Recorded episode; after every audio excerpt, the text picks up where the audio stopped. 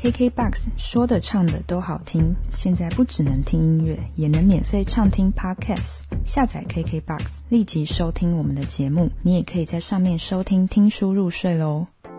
嗨，我是宁，这是《原子习惯》这本书的第二集。如果你还没有听过上集，欢迎你可以先去听上一集的内容。在第一集提到，我们在培养建立一个习惯的时候，常常会把焦点设立在我们想要达到的目标，也就是结果的部分。许多人在展开改变习惯的过程，都把重点放在想要达成什么。这会把我们引导到以结果为基础的习惯，而另一种做法，在上集提到行为改变的三个层次，分别是从最外层的结果过程到最深层的身份认同。在身份认同的这个层次上，我们的方式会是一开始就把重点放在我们希望成为什么样的人。大部分的人在决定要改变、改善自己的某些习惯的时候，并没有考虑到改变身份认同这件事。一般的思考方式是这样：比方说，想要变瘦，只要坚持某一套饮食的方式就可以变瘦。设定目标，然后确定达成目标应该采取的行动，却没有去思考使我们采取行动的是什么样的信念。如果没有改变看待自己的方式，也不了解过去的身份认同。其实会破坏我们为了改变打造的新计划。我们的每一个行动系统的背后，其实都有一个信念系统。而不论我们讨论的是个人、组织或社会，从个人到团体，类似的模式都存在。也就是说，与我们设定的这个身份认同不符的行为，很难持久。你也许想要更有钱，但如果你就是一个倾向消费而非创造收入的人，你就会一直被吸引去花钱而非赚钱。你也许想变得更健康，但如果你把舒适摆在成就之前，就会选择放松而非训练，不去改变导致过往行为的这种潜在的信念。那在我们脑海中其实已根深蒂固的信念，要改变习惯就非常困难。就算有新的目标、新的计划，但其实我们还没有真的去改变我们是一个什么样的人。我们也许会因为受到激励而开始一个习惯，但真正能够维持、坚持下去，只有一个原因，就是把这个习惯变成我们这个人身份认同的一部分。我们都可以说服自己去健身房，或者是早起，或一些对我们原本来说比较困难的新的习惯，可以去做到一两次。但我们都知道，因为不习惯，所以要去做一件新的事情的开始都会非常痛苦。更根本的原因是我们背后的信念如果没有改变，看待自己的方式没有改变的话，就很难维持长期的转变。在这个习惯成为我们身份的真正的一部分之前，这些改善可能都只是暂时的。以下举几个例子：如果想要读书，目标不是读一本书或几本书，而是成为一个读书的人；想跑步，目标不只是跑几趟马拉松，而是成为一个持续跑步的人。不论是有意识或无意识，研究显示，当一个人相信他身份中的某个特定面相，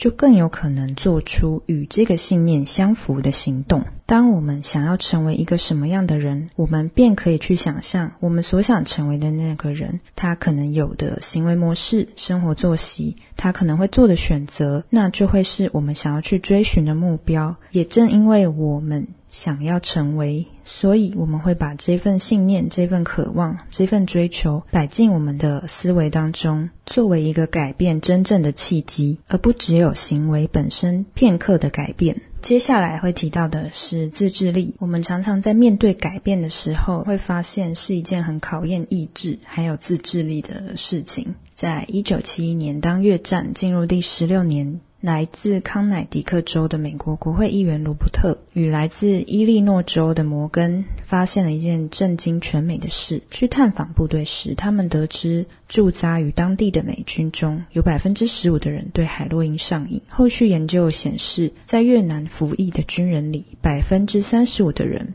试过海洛因，还有高达百分之二十的人吸食成瘾，情况比他们原本想的严重。罗宾斯是带头的研究人员之一，在一份完全颠覆毒品成瘾既定想法的调查结果中，他发现吸食海洛因的士兵回家后，只有百分之五的人在一年内再度上瘾。就算过了三年，也只有百分之十二的人固态复萌。换句话说，十个在越南吸食海洛因的士兵，大概有九个在一夕之间灭除了毒瘾。这一项发现与当时盛行的观点相悖。海洛因成瘾原本被视为永久而且不可逆转，结果罗宾斯却发现，只要你身处的环境彻底改变，上瘾的情况就会自然的消散。于是这就带到了所谓关于自制力、自律这样的一个观点。科学家发现，他们与那些苦苦挣扎的人其实没有多大的不同。相反的，所谓的自律者，只是擅长建构生活，让自己不需要展现超凡的意志力与自我控制力。换句话说，不需要常常让自己处于充满诱惑的环境，我们就不需要那么用力的去对抗。最有自制力的，往往都是最少用到自制力的人。当你不需要常常动用你的意志，就比较容易自我克制。而坚持、毅力与意志力确实都是成功的条件之一。但强化这些特质的方式，其实并不是期望自己成为一个更有纪律的人。而是为自己打造一个更容易可以有纪律的环境。习惯一旦建立，只要环境里的那个提示再度出现，行动的渴望就会随之而来。比方说抽烟，当抽烟的情境相关的事物刺激我们想起抽烟这件事情。原本打算戒烟的决定就很容易被扑灭。比方说，用减重的简报轰炸肥胖的人，反而会给他们带来更大的压力。结果就是，很多人会重拾最爱的阴影策略——暴饮暴食，让吸烟者看焦黑的肺部的照片，也只会带来更大的焦虑，使更多人因为焦虑而抽烟，就会变成一种恶性循环。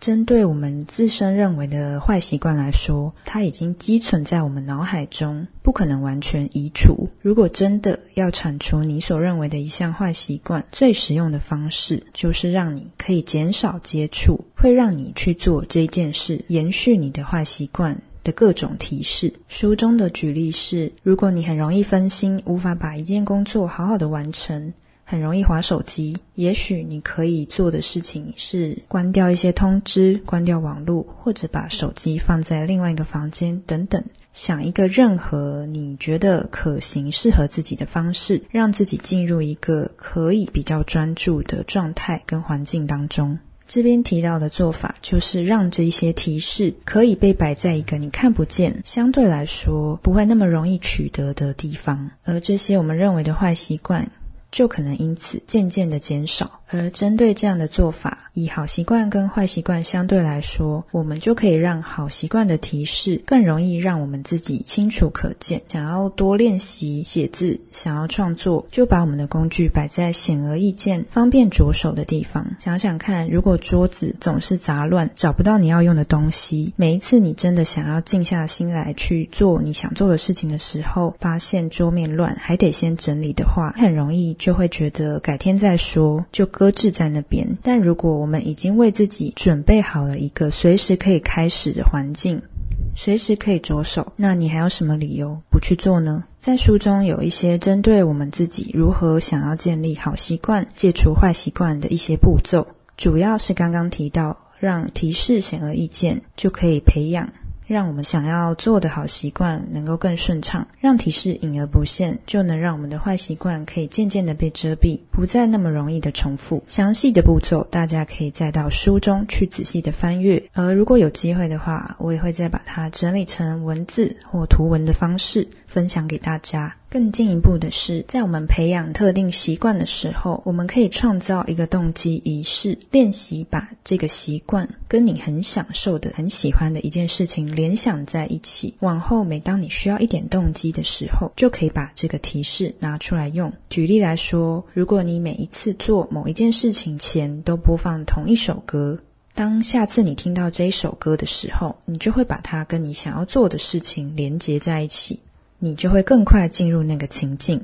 在书中也有以一个拳击手兼作家为例，他说他发现一件很奇怪的事情：写作的时候，只要把耳机戴上，专注力就会提升，甚至其实不用播放任何的音乐，他就在不知不觉当中训练了自己。而运动员也会用类似的策略来让自己进入状态。比方说，在棒球比赛前发展出一套在赛前拉筋与传接球的特定仪式，整个过程大概十分钟，就像暖身。这个仪式可以帮助热身，更重要的是让当事人可以把自己摆在一个正确的心理状态。当我们有一个这样的仪式，可以帮助我们跟专注的感觉连接在一起之后，就算本来不特别积极，不过当你有做完这一套仪式之后，就会进入正式的状态。让你的习惯变得自然而然有一股吸引力。想要避免某一个坏习惯的话，就让它变得越来越没有吸引力。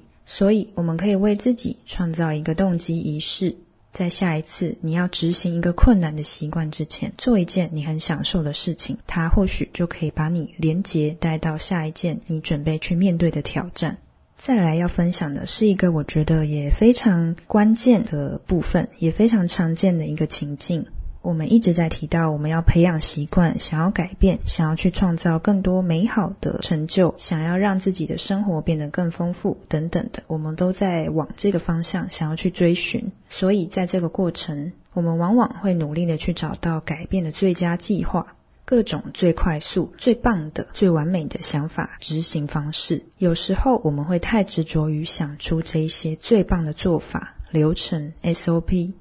而到头来。其实根本没有开始去做，如同伏尔泰写过的“至善者，善之敌”，而作者在这边把它称之为启动，还有实际行动之间的差异。所谓的启动是什么呢？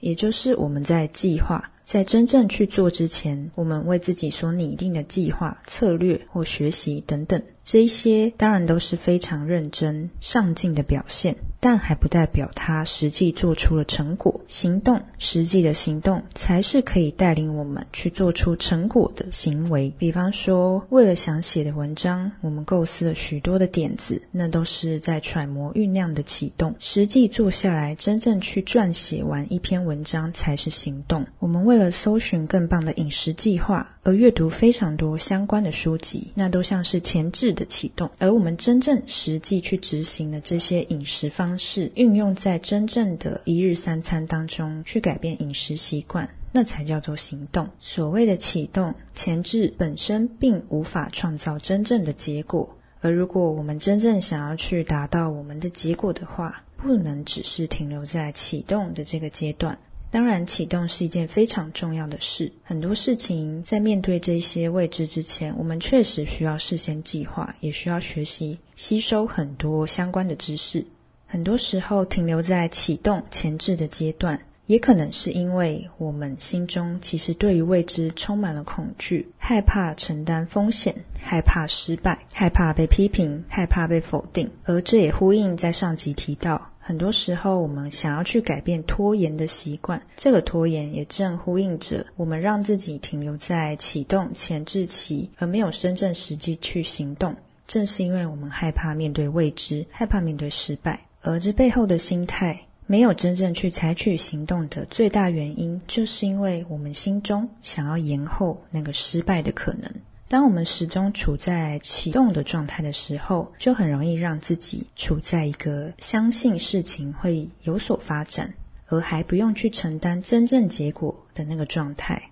可能我们会想要让自己停留在那美好的泡泡当中，但终究这也不是我们真正想要停留的状态。而往往在拖延的当中，也会对自己的评价越来越低，甚至陷入一种泥淖。我相信大家都或多或少有过类似的经验或心情，是即便我们过去在一些竞赛或表现当中，我们有过失败，有过不如预期的表现，可是更多时候我们的心情会是很庆幸自己有尽力了，有去试过了，所以不会让自己后悔。那对我们来说，更重要的到底是成功、失败，还是我们想要尽全力的不要让自己后悔？即便结果不如预期，可是因为自己真正的去参与，并尽当时所能的去试了各种可能之后，看见了自己的极限，反而会看见接下来可以去努力调整的方向。正因为我们开始去做了，所以即便当下失败了，但如果长远来看，我们其实只是在一个阶段上，所以重点是持续、持续的去做，不断的重复。在重复的过程当中，我们会有越来越新的想法，调整自己的做法，调整自己的步调、节奏、